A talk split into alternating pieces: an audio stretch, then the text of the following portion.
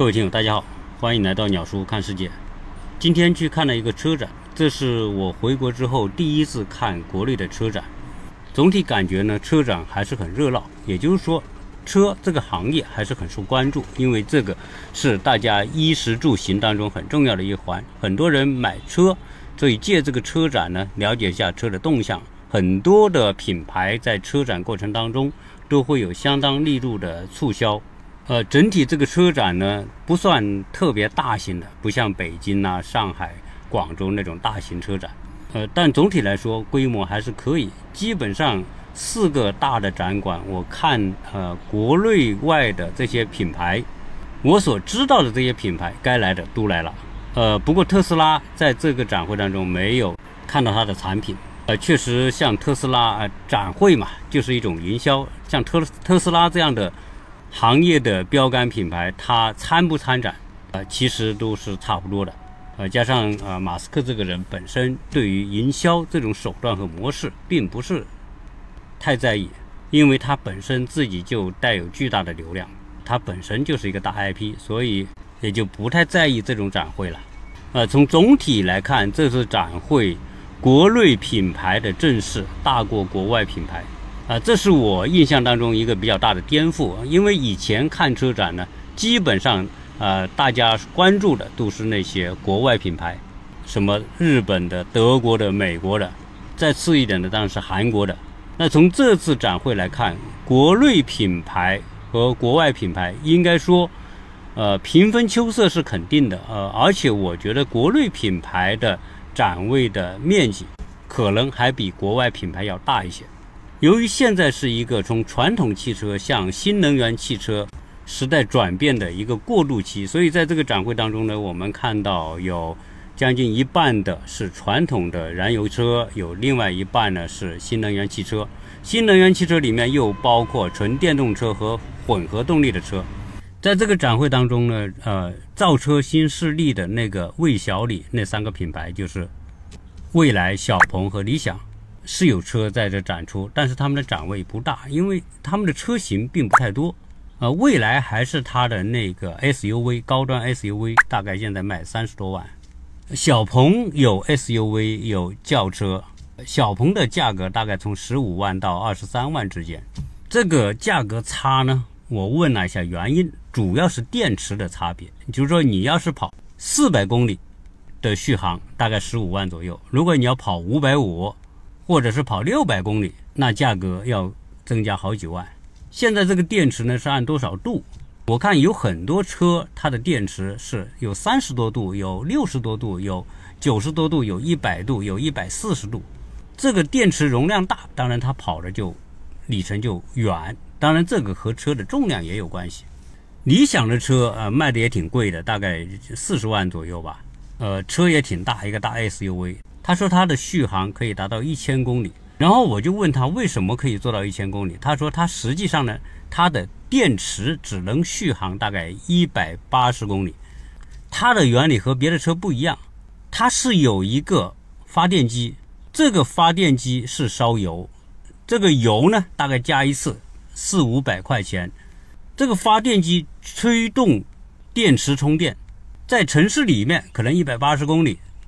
用电池就可以了。如果要跑长途，那启动发电模式，用那个油来为这个电池充电，最后把油烧完，一共可以大概跑一千公里。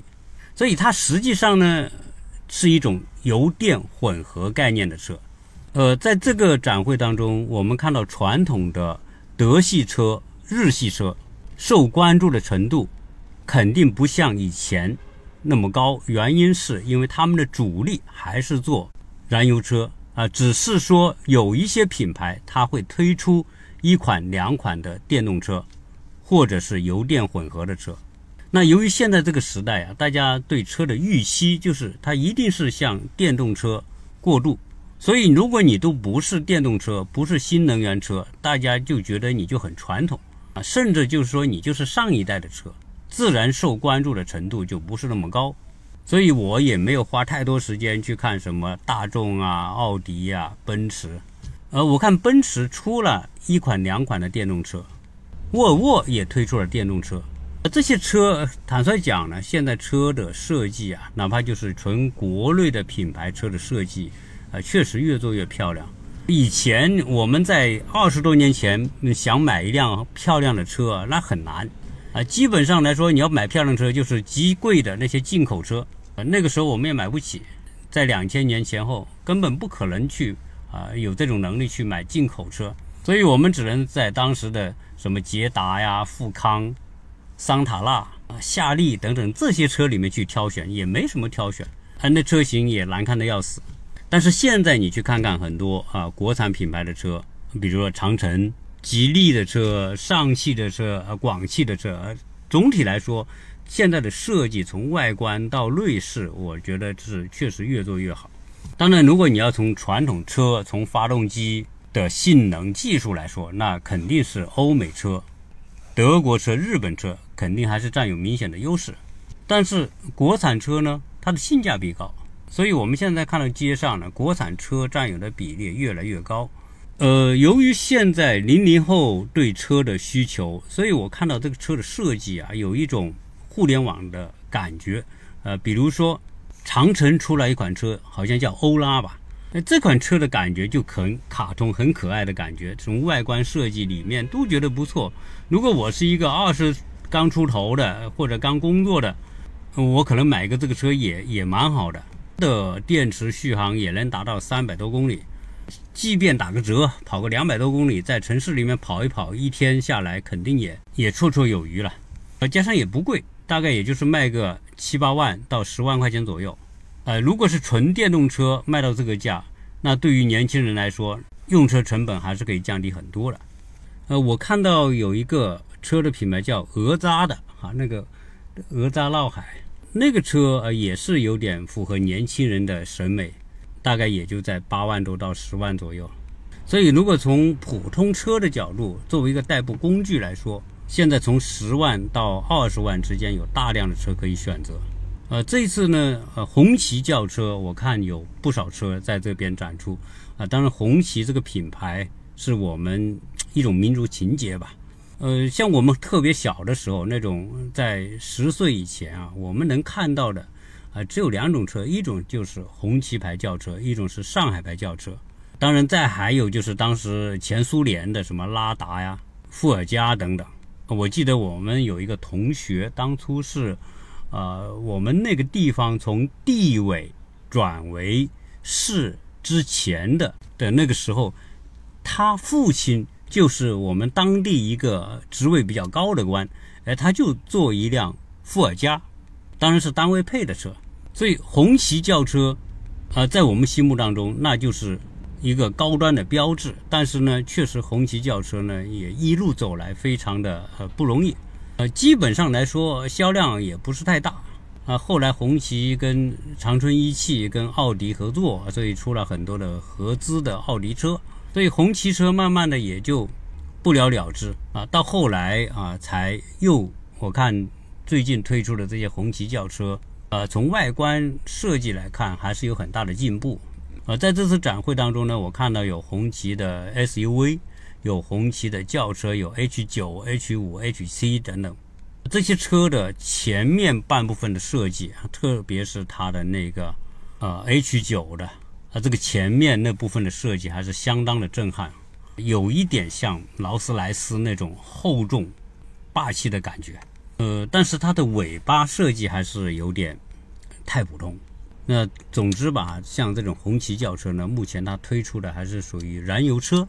所以呢，它也不会有太大的优势。呃，价格贵了呢，你也不一定卖得好，因为现在的这种转型啊，像电动车转型，所以你传统的燃油车，就算你红旗现在设计的再好，估计你要起多大的量也不太容易。呃，我们看到网上有说王健林现在号召大家哈，他自己做红旗轿车。啊，这当然啊是有名人效应哈，但是呢，这种示范效应会有多大的带动也不好说。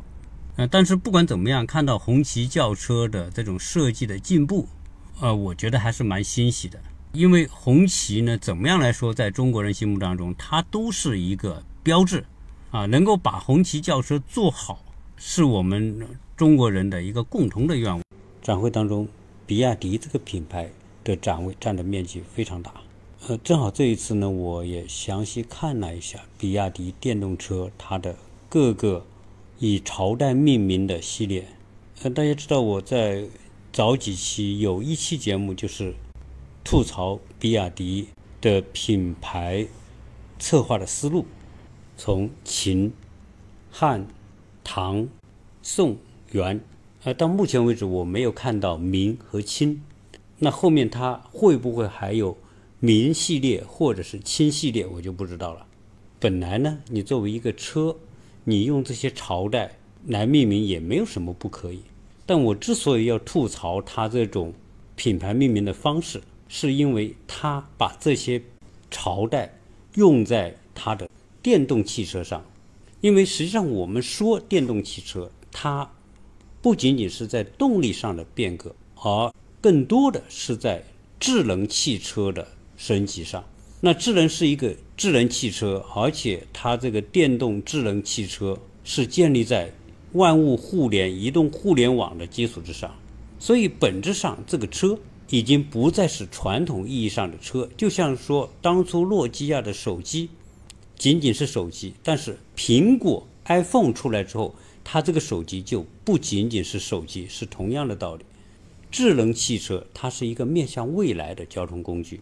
和万物互联的一部分，所以智能是这样，它更多的带有面向未来的科幻色彩，对于未来可能带来的种种变化，它充满着极大的不确定性，这就是人们对未来好奇的原因所在。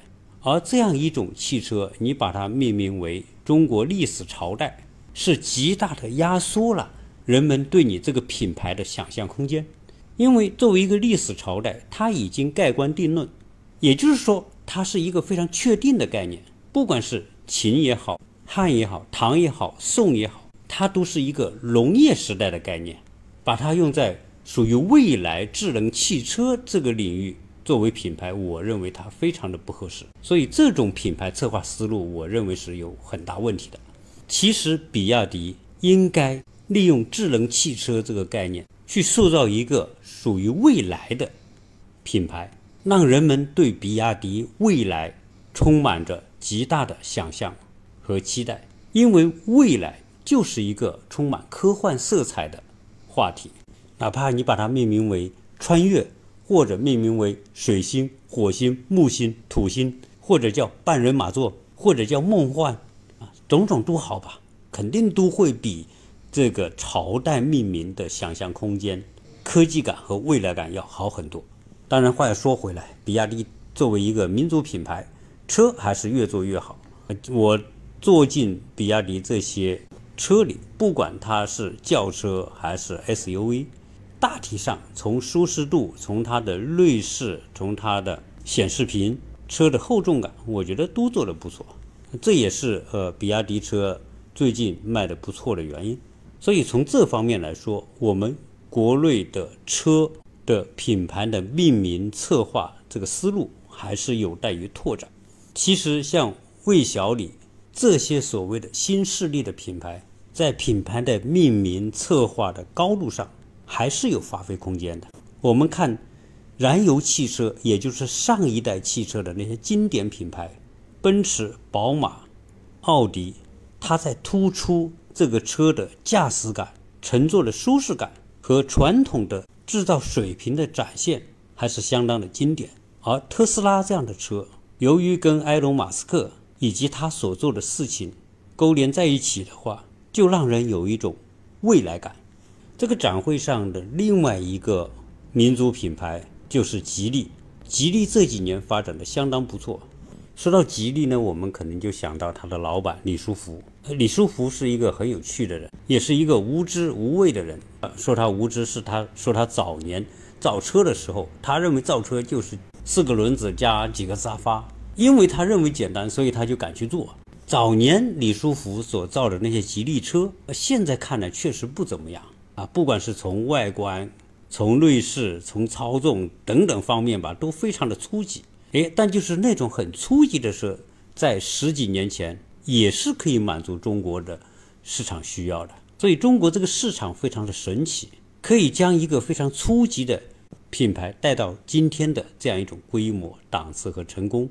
由于中国市场的巨大，哪怕你就是卖给农村、卖给中小城市，这个量加起来也是不得了。早期的吉利的车也是卖的特别的便宜，所以任何一个东西啊，不怕它起点低，只要这个市场有需求，同时又能够抓住它这样一个机遇期，那加上中国人这种勤奋、努力、好学，慢慢的累积在汽车制造方面的经验、水平和能力，所以吉利车可以看到。一步一步在改进，在提升。当它积蓄到一定的能量的时候，当初吉利在众多的国内资本的支持之下，上演了一出蛇吞象，把一个老牌的欧洲汽车品牌沃尔沃收入囊中。吉利收购沃尔沃是中国汽车发展和崛起的一个标志性的事件。当初呃，报纸就说嘛，吉利就是一个。土包子竟然和欧洲的大家闺秀联姻。虽然沃尔沃是一个欧洲的高端品牌，但是呢，它出自瑞典这样一个小国。瑞典才多少人？加在一起也就五六百万人口，还不如我们中国的一个中等城市。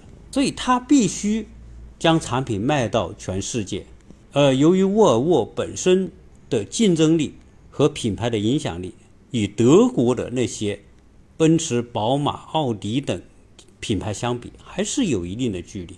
加上国内市场太小，而反观像吉利这样的品牌，虽然很初级，但是我们中国市场大，这给了像吉利这样的一些起步比较低的初级品牌发展空间。所以，我们看到这一切，会知道中国巨大的市场本身就是一种巨大的竞争力。这种巨大的市场给很多国产品牌。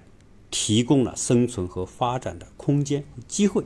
在收购沃尔沃这个汽车品牌百分之百的股份之后，其实吉利还收购了沃尔沃集团百分之八的股份。吉利收购沃尔沃之后，一定对它的生产工艺水平、设计等诸多方面都会带来长足的推动，所以才会看到今天吉利的很多车越做越好的原因。除此之外，在完成对沃尔沃的收购之后，后来通过资本市场的运作，吉利竟然收购了奔驰百分之九点六九的股份。这百分之九点六九就使得吉利成为奔驰最大的股东。这些都极大的推动了中国汽车工业的升级，也给国内的汽车产业带来了更大的信心。那今天啊，吉利汽车自然也就推出了更多档次更高的系列，同时也推出了很多的电动汽车，所以吉利在电动汽车领域里面绝对不会错失它在智能汽车领域里面弯道超车的可能性。呃，最近我看到有一个叫吉星系列的车，这个车就是吉利和沃尔沃联合开发的一款新的电动车。而这款车的设计的水准和感觉，呃，完全不在特斯拉之下。所以在纯电动汽车和自动驾驶领域里面，虽然有所谓造车新势力，但是我更看好比亚迪和吉利这样的累积了丰富的传统车制造经验的厂家，它未来的后劲。从目前的情况来说，电动汽车在中国由于品牌。很多，基本上处于一种内部竞争的状态，而且这些车呢，价格也是从几万块到三四十万，最高的八十万不等。所以实际上，纯电动汽车也有一个无序竞争、大浪淘沙的过程。在展会上，你会看到很多品牌，你名字根本都没听过，只是说那些投资人认为电动车有机会，属于未来。的发展领域，所以很多人都想来分一杯羹，这使得我们国内的纯电动汽车的竞争是变得越来越激烈。这个过程当中，自然要淘汰很多没有实力、又没有创造力、又没有科技含量的那些参与者。这种野蛮增长的模式，虽然可能会耗费很多的投资和资源，但是也有助于在最短的时间里面确立。品牌的格局。所以，电动汽车也会像当初八九十年代中国的电器行业一样，当初也是像春秋战国时代一样，竞争的参与者很多。但是到最后，我们的电器行业，你看到现在也就是那么几个大品牌，其他的那些小的参与者，要么被收购兼并，要么就被淘汰出局。我想，我们的电动汽车一定也有这样一个过程，而我们国家。对于电动汽车的大力度的扶持，甚至可以说把发展电动汽车作为一个国策，这个和我们是全世界最大的传统能源消耗国有关。所以我在九月份啊做了一期节目，就是聊到中国的能源安全的问题。由于我们现在每年五六亿吨的原油的进口，其中百分之六七十。是从国外进口，这个这对我们这样一个大国来说是极其的危险，因此我们要将对国外原油的依赖通过新能源的转型来减少或者是降低，同时发展清洁能源，包括包括要达成碳排放目标，新能源汽车是一个不可绕开的环节。呃，我在长沙住的这段时间。几乎两个月的时间里面，看到很多的时间就是雾霾。当我推开窗户，看到外面是雾蒙蒙的，超出一公里之外，几乎你可能就看不到什么东西。那这种大城市的这种雾霾之严重，我想现在中国仍然是全世界雾霾出现次数最频繁的地方。这个和我们的车的数量巨大有密切的关系。如果到我们的传统汽车淘汰，全部变成新能源汽车之后，我们的环境污染的问题会得到极大的缓解。我们国内那么多的新能源汽车，其中有一些价格定得非常高，呃，其实他们共同的最大的竞争对手就是特斯拉。特斯拉当初中国帮他所建的超级工厂，目前成为它产能最大的生产基地，而且它的交互。很大就是从超级工厂生产出来的，而现在特斯拉由于被资本市场看好，它的股价连年上升。这对特斯拉来说，它将进入一个良性循环的阶段。资本市场不断的有好消息出来，这使得它更能够将它的超级工厂建到世界各地。所以现在除了上海之外，在德国的超级工厂也已经开建。它在。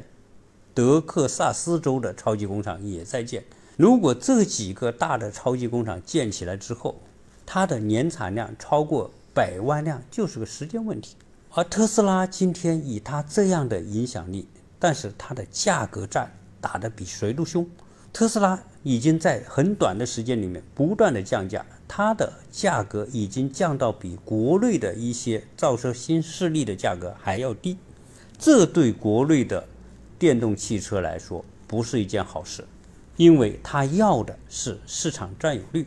因为本质上来说，电动汽车它不是一个交通工具，而是一个信息的载体，是一个移动的手机。它要的是通过市场占有率来获得更大的移动终端的普及率。它之所以这么大手笔的去建超级工厂，也许到了哪一天，它的年产量超过五百万辆。甚至一千万辆也也都有可能，就像卖手机一样。为什么手机每年的出货量特别重要？因为每一台手机代表着一个数字终端，是信息的来源。现在全世界的车的保有量都将逐步的被新能源汽车的替代，所以新能源汽车的需求量极大。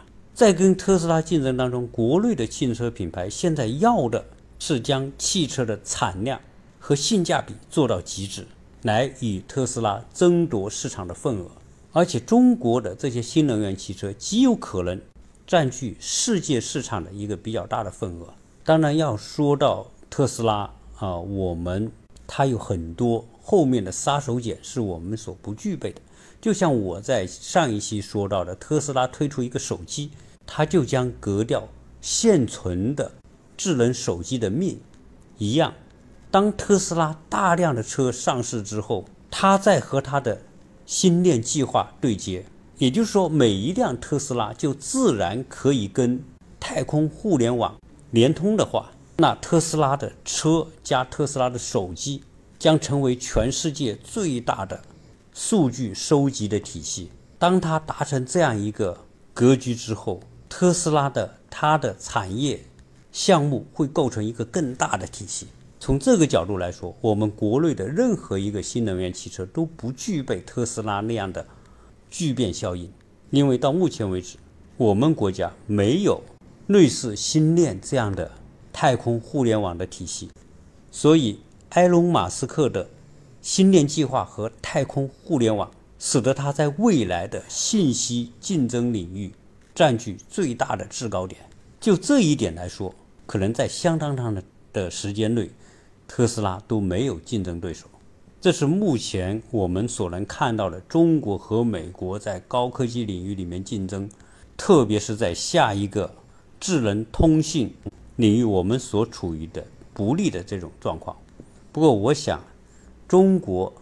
独特的这样一种国家体制，可以集中全国的资源去办一些一般的人办不到的事情。所以，埃隆·马斯克推出星链计划，我想我们国家一定会有一些对策。只是说，这种项目实在太大，包括太空的轨道资源有限。由于埃隆·马斯克的捷足先登，也会给我们带来一定的障碍。从今天的科技竞争来说，埃隆·马斯克所做的那些公司，真的就像下棋一样，每一个项目都是一个关键的棋子，而这些棋子连在一起，构成它强大的竞争矩阵，就像滚雪球似的。它的这个矩阵将会带来更大的资本的投入，更多技术的聚合，从而带来更大的创新动力，进入一种加速创新的阶段。这种格局对美国是比较有利的，当然这个话也扯远了。我们从呃一个车展聊到这么多，其实它都是相互关联的。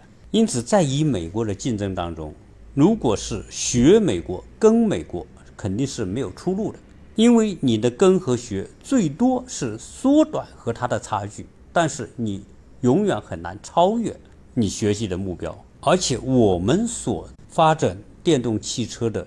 套路和理念与特斯拉有着本质的区别啊！在这里我又捧了一下特斯拉哈，这个不是叫捧，确实它已经构成了一种结构性的优势。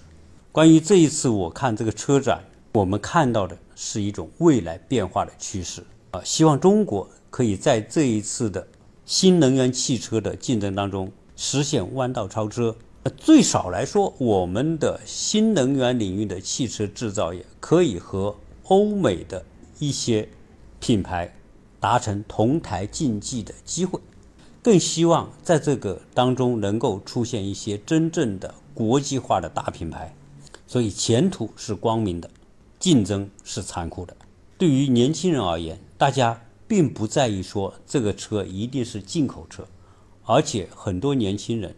比我们那一代的人有更多的民族自豪感，因为他们生长在一个中国日益强大的时代。他们在很多时候会用平视的目光来看待西方，所以年轻人的这样一种视野和观念是非常有助于我们新兴的有科技能力的汽车品牌的崛起。当然，我们的品牌不能依赖这个东西，因为现在的汽车市场是一个国际化的开放的市场。你必须敢于跟别人竞争，而不可能通过某一种民粹主义的情绪来保护你的市场。这种年轻人的民粹的情绪，最多是一种锦上添花的效果。所以在技术领域里面的突破，掌握自己的核心技术，这个才是未来制胜的关键。当然，好在我们现在在电动汽车、新能源领域里面，我们的很多像电池、电控和电机等这些方面已经累积了相当的实力。希望我们的听友未来你要买车，更多的考虑国内的这些新能源汽车的。这一期就聊这么多，谢谢大家收听。